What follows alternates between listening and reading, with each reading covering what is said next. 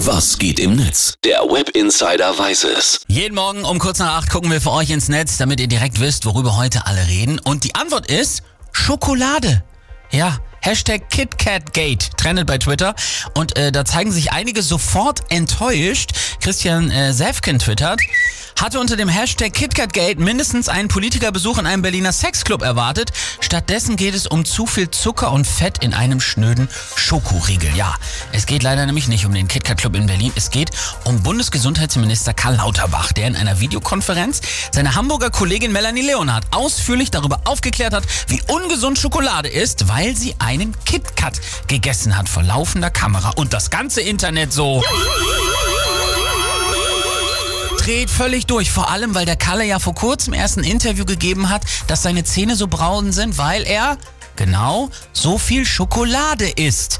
Deshalb twittert auch Eddies Geist.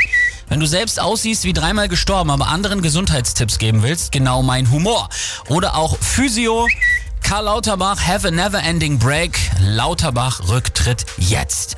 Und andere wundern sich dann doch, worüber manche sich wundern. Migodata schreibt, der Typ nervt, verbreitet Panik, verdreht Studien, hetzt gegen Bevölkerungsgruppen. Aber wenn Lauterbach dann mal was zu einem Schokoriegel sagt, machen die Leute um ihn herum einen Aufstand? Ernsthaft? Und wieder andere fragen sich, warum sich einige überhaupt wundern.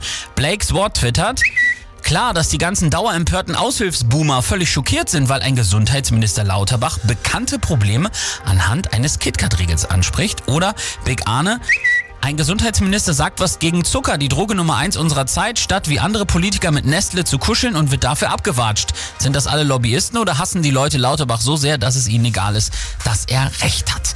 Die anderen Gesundheitsminister haben übrigens in der Videoschalte danach demonstrativ ihre Hamburger Kollegin den Rücken gestärkt und vor der Kamera auch Süßigkeiten gegessen. Und am Ende überwiegt dann auch im Netz die Meinung, dass eine erwachsene Frau ruhig mal einen Schokoriegel essen darf, ohne dafür vom Parteikollegen kritisiert zu werden. Nette Kräft twittert nämlich noch. Ich sehe gerade das erzürnte Karlchen in der Schule, wie er mit seinem Pausenbrot in der Hand neidisch auf alle die schaut, denen die Mama eine Milchschnitte eingepackt hat.